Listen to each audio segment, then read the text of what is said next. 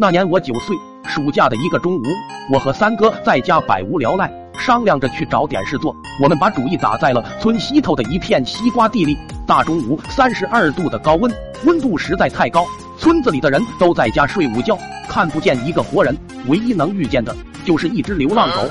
三哥手欠的，随手捡了一块石头砸了过去，那狗被石头砸中，痛的叫了几声后，夹着尾巴跑掉了。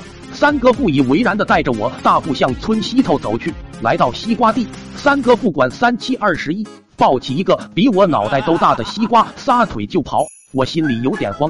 随手扯下一个比较小的，转身就跑。意外发生了，万万没想到那只被三哥欺负过的流浪狗也跟来了，而且还带来了好几个帮手。我的心当时就凉了，甚至做好了抱头趴在地上的准备。没想到那几只流浪狗直接越过我向三哥追去，三哥吓得哇哇大叫，叫声一起。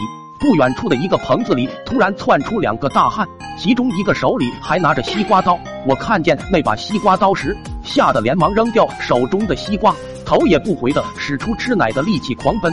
我可以肯定，当时的速度几乎能赶上刘翔的百米跨栏。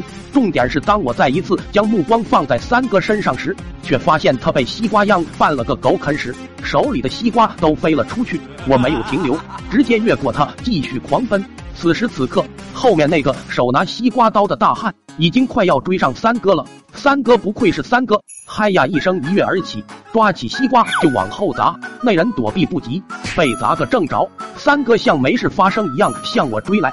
危急时刻，他还不忘战术指挥我分头跑，你东边我西边，在村口汇合。我没有多想，按照他说的，直接向东边跑去。跑着跑着，却发现狗都在追三哥。我的心情在当时竟然有一丝窃喜。本打算直接回家的，我决定在远处跟着他们。但是我两条腿怎么可能跑得过四条腿？好在他们的叫声一直引导着我，跑了大概十分钟的路程，终于在一棵大树下追上了他们。正好看见三哥赤裸上身，手拿人字拖，勇斗流浪狗的场景，隐隐约约还听到了三哥求饶的声音：“狗爷们，我错了。”我以后再也不用石头砸你们了，放过我吧，把我的另一只拖鞋还给我吧。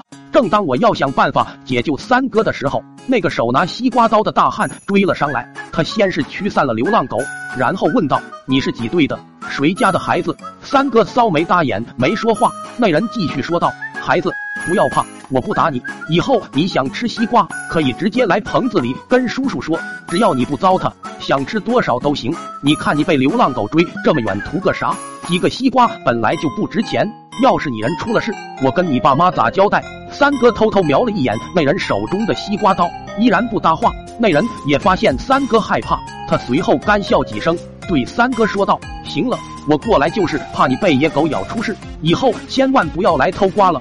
想吃多少，直接来棚子告诉我。”说完，那人转身离开了，而我假装什么也不知道。偷偷向村口跑去。三哥来到村口后，还没等我开口，就听到三哥激动地说：“卧槽！你刚才是没看见我一个人打的四只野狗哇哇乱叫，吓得那瓜农站在远处不敢过来。你看我身上搏斗时被狗爪子挠的印记，要不是那些野狗跑得快，三哥今晚请你吃狗肉。”我一脸崇拜地看着三哥，说道：“三哥牛逼，勇斗四条野狗。我对三哥你的敬仰犹如滔滔江水连绵不绝。”古人云：“卧龙凤雏，得意而安天下。”而今天佑我胖村，同时拥有你我二人，实乃村之幸，民之福也。三哥仰头望天，接受着我的夸赞，然后自信的对我说：“以后想吃西瓜，告诉三哥，我带你直接去那个棚子里面拿。